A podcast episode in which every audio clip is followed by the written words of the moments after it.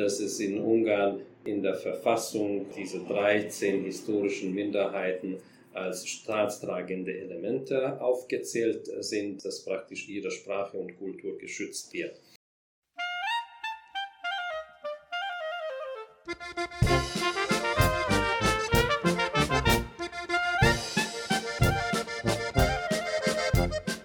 Hallo, hier hört ihr mein Lenau, den Jugendpodcast aus Fünfkirchen. Dieser Podcast ist vom Institut für Auslandsbeziehungen gefördert und wird von Jugendlichen erstellt, für alle, die sich für die deutsche Kultur, Sprache oder allgemein für die deutsche Minderheit in Ungarn interessieren.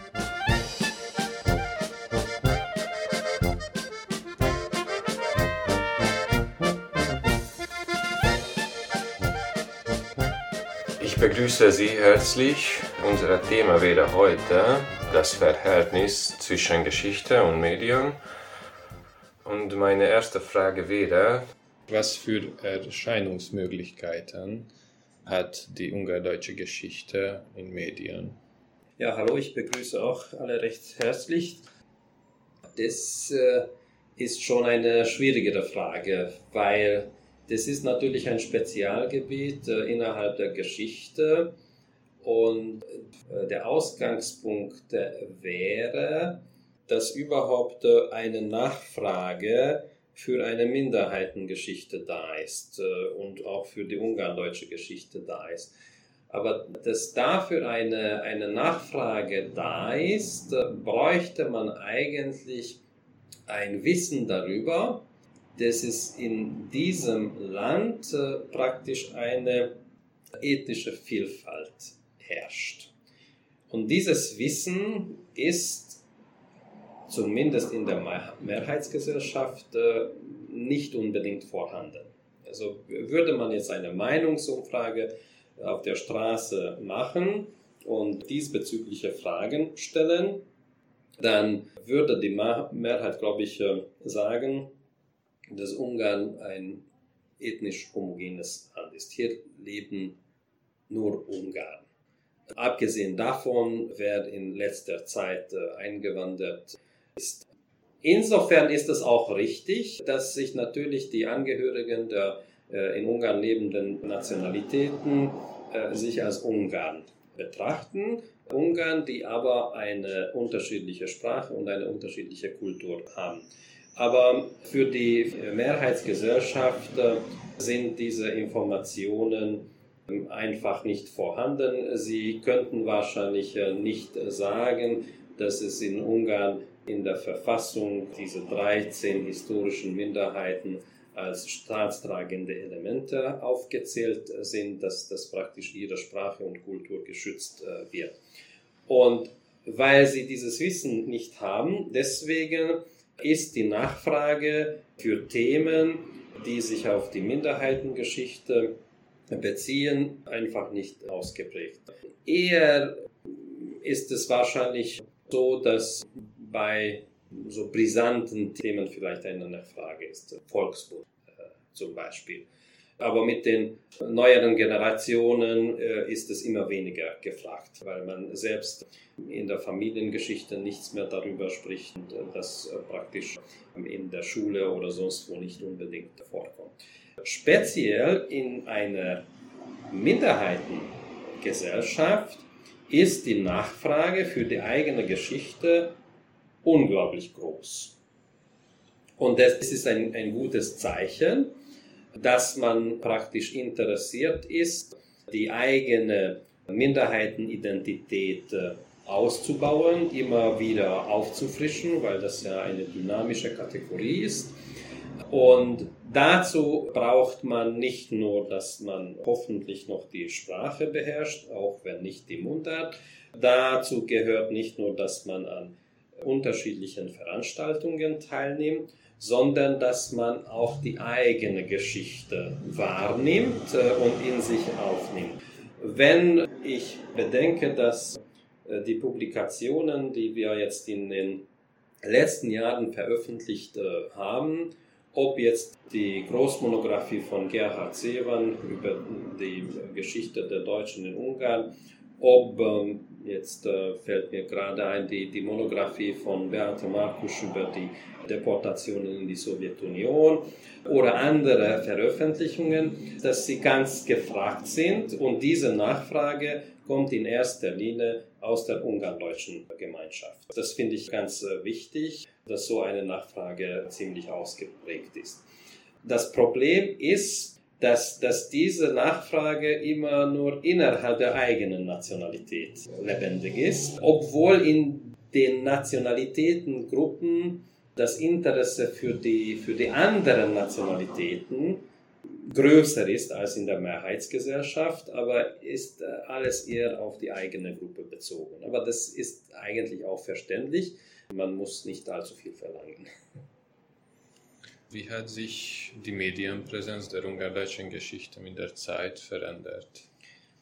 Ich glaube, ähm, das hängt eigentlich damit äh, zusammen, wie überhaupt die Geschichte der Ungarndeutschen im Allgemeinen bewertet wurde.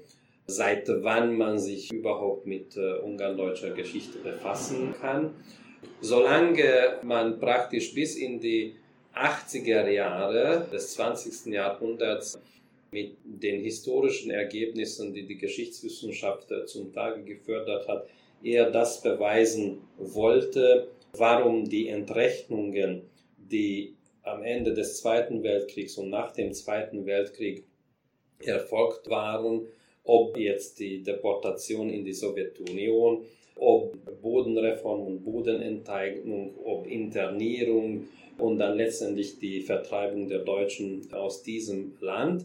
Das war natürlich dann für diese Gemeinschaft eine negative Erscheinung. Natürlich, wenn man Geschichte als identitätsbildend betrachtet, als praktisch ein Faktor, das zur Etablierung der eigenen Identität wichtig ist, dann möchte man sich eine Geschichte wünschen, mit der man sich identifizieren kann. Und wenn das praktisch eine negative Geschichte ist, die praktisch nur jene Momente aus der Geschichte dieser Minderheit auswählt und in den Fokus rückt, wo praktisch Teile dieser Volksgruppe vielleicht irgendeine Schuld aufweisen konnten. Das ist ein negatives Szenario. Seit den 80er Jahren, seitdem auch die Politik eine richtige Wende mitgemacht hat und die Staatspartei praktisch die eigene Auffassung, die dann auch die Geschichtswissenschaft ankurbelte, revidierte. Von da an konnte man wissenschaftliche Ergebnisse produzieren, die einmal diese alten, oft ideologisch und parteimäßig determinierten Ergebnisse revidierten, aber auch irgendwie die Freiheit für die Wissenschaft gaben. Und ab Ende der 80er Jahre und insbesondere nach der Wende sind dann auch die ersten neueren Forschungsergebnisse erschienen. Und nach der Wende ist es natürlich eine, eine ganz andere Wissenschaftslandschaft. Man hat in erster Linie diese Minderheit und auch die andere Minderheit völlig rehabilitiert. Das heißt, selbst auf der Ebene der Gesellschaft ist es zu einem Ethnic Revival gekommen, wie man das so schön wissenschaftlich sagt, dass äh, mit den Selbstverwaltungen, mit der Landesselbstverwaltung und so weiter einfach die Foren äh, zustande kamen, wo sich diese Minderheit praktisch äh, demokratisch betätigen konnte und kann bis heute und nach der eigenen Bedürfnisse all das gestalten kann, was man dazu braucht, dass diese Gruppe der Deutschen in Ungarn heute immer noch präsent ist. Das trägt dann dazu bei, dass durch diese neue Atmosphäre natürlich auch die Forschungen ermuntert werden und bis heute immer wieder neuere Ergebnisse kommen. Aber auf der anderen Seite muss man auch sagen, dass in diesem Land sind wir einfach zu wenig Historiker, die sich mit solchen Themen beschäftigen. Und es gibt natürlich noch welche in Deutschland, aber ich glaube, insgesamt sind wir selbst nicht fähig, alles zu erforschen, was noch zu erforschen wäre, wofür auch noch die Quellen da sind und wofür vielleicht auch noch die Nachfrage äh, da wäre. Aber das tut sich was äh, immer. Das haben Sie auch erwähnt, aber inwiefern sind die Menschen über die Geschichte der Minderheiten informiert?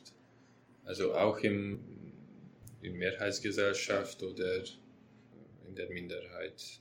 Ja, ähm, wie gesagt, äh, wenig. Und das ist natürlich nicht befriedigend, dass das so ist, aber solange äh, die Geschichte der nicht-ungarischen Völker praktisch als Randerscheinung behandelt wird, wird sich auch nicht viel ändern.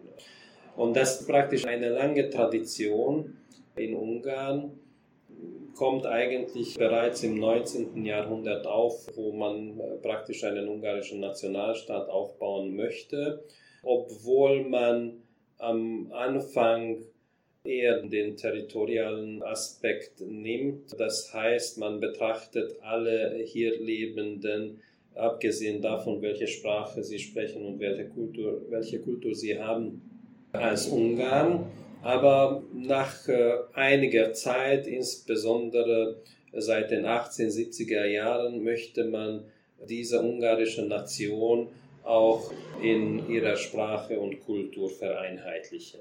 Und damit äh, hängt zusammen, dass man eine ungarische Nationalgeschichte schafft, die wirklich ungarisch ist, die praktisch nur die Ungarn in den Mittelpunkt rückt. Wahrscheinlich damit hängt es zusammen, dass die äh, ungarische Nationalgeschichte sehr politik- und ereignisorientiert ist. Weil wenn ich die Politik in den Mittelpunkt rücke, dann kann ich erreichen, dass in einer solchen Nationalgeschichte wirklich die Ungarn die Hauptakteure sind, weil die wichtigsten Funktionen, die wichtigsten Würden haben die Ungarn inne gehabt oder nicht Ungarn, sondern andere, die aber durch solche Laufbahnen dann sich doch zu Ungarntum bekannt haben, auch wenn sie sich nicht unbedingt voll assimiliert haben. Hätte man nicht so politikfokussiert diese ungarische Nationalgeschichte geschrieben, sondern hätte man praktisch Alltagsgeschichte, äh, Sozialgeschichte auch gleichermaßen hervorgehoben. Das äh, hätte dann die Möglichkeit dazu gegeben, dass man dann praktisch auch die anderen Völker mehr äh, in den Fokus nimmt. Wenn man sich die, die ungarische Nationalgeschichte betrachtet, insbesondere die sogenannten Meistererzählungen, dann wird praktisch diese Sichtweise, ich würde vielleicht wagen, bis heute reproduziert. Darin fußt auch, dass auch unsere Schulbücher nicht viel anders sind.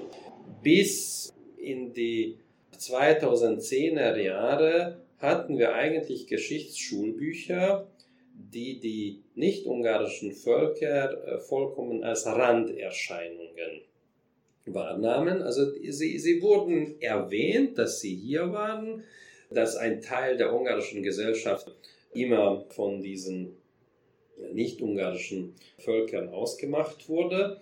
Aber, aber was sie machten, was für ein Leben sie führten, wie sie dazu beigetragen haben, dass wir dieses gemeinsame Land aufgebaut haben, das wurde nicht äh, thematisiert.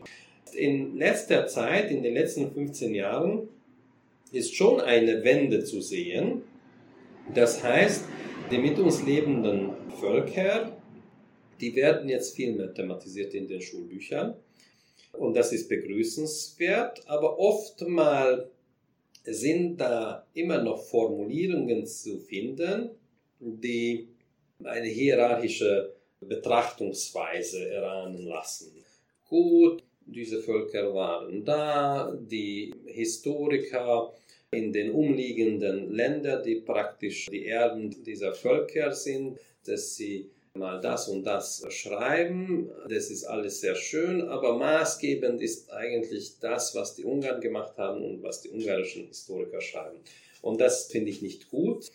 Auch wenn jetzt umfangsmäßig mehr über die nicht-ungarischen Völker vorhanden sind, nicht äh, jene tolerante Sichtweise vermittelt, die man sich wünschen würde, die dazu beitragen könnte, dass die ethnischen Probleme, die wir hatten noch im 20. Jahrhundert, für die nächste Zeit verschwinden.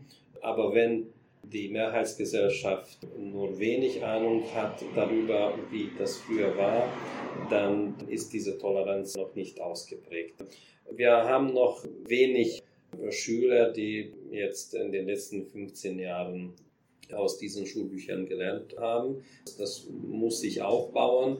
Dann kann man vielleicht äh, eine Wende herbeiführen mit diesen Themen praktisch allgemein eine ethnische und sprachlich-kulturelle Toleranz in diesem Land erreichen. Ja, und in der Universität, wie sieht es aus? Wie erscheint dort die oh. Geschichte der Minderheiten? Also dort ist es, glaube ich, viel besser. Ich würde nicht behaupten, dass dass es an allen Universitäten des Landes so wäre. Hier in Peć ist es sehr ausgeprägt. In den Minderheitenfächern auf jeden Fall, Germanistik, Kroatisch und so weiter, die man als Nationalitätenfach studieren kann. Also dort ist die eigene Geschichte stets im Fokus. Aber auch hier äh, bei uns äh, im Historischen Institut äh, ist es schon eine jahrzehntelange Tradition, dass wir in allen Epochen die Völker und die Konfessionen des Karpatenbeckens behandeln. Das heißt, praktisch seit der Antike bis in das 21. Jahrhundert. Selbst in anderen Lehrveranstaltungen wird dieses Thema oft thematisiert. Das heißt, dass Studierende, die hier nach einem erfolgreichen Studium die Universität verlassen, bestimmt die Sichtweise mitnehmen, die wir für wichtig halten. Ich äh, würde sagen, dass an den anderen Universitäten die Lage wahrscheinlich ähnlich ist, vielleicht nicht so ausgeprägt. Und man kann auch schön sehen, dass unter den Themen der Abschlussarbeiten oft mal solche Themen zu finden sind, wie entweder die, die deutsche Geschichte in Ungarn behandeln oder auch andere Kroaten und so weiter, mehrere Ethnien. Und das, das ist wichtig und das ist gut so, glaube ich. Ich bedanke mich für das Gespräch. Ich bedanke mich auch.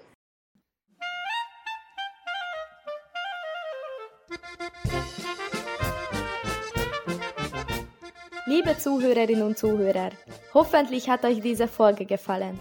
Mein Lenau erscheint jeden dritten Donnerstag auf allen Podcast-Kanälen. Hier erwarten euch interessante Informationen und Gespräche über die Ungardeutschen, über die Region Südungarn und aus den deutschsprachigen Ländern. Wenn euch Journalismus interessiert und ihr beim Podcast mitmachen möchtet, Schließt euch unsere junge Redaktion an und schreibt ein E-Mail an info.lenau.hu. Für weitere Infos über kulturelle Veranstaltungen in Fünfkirchen folgt dem Lenau Haus auch auf Facebook und Instagram. Tschüss!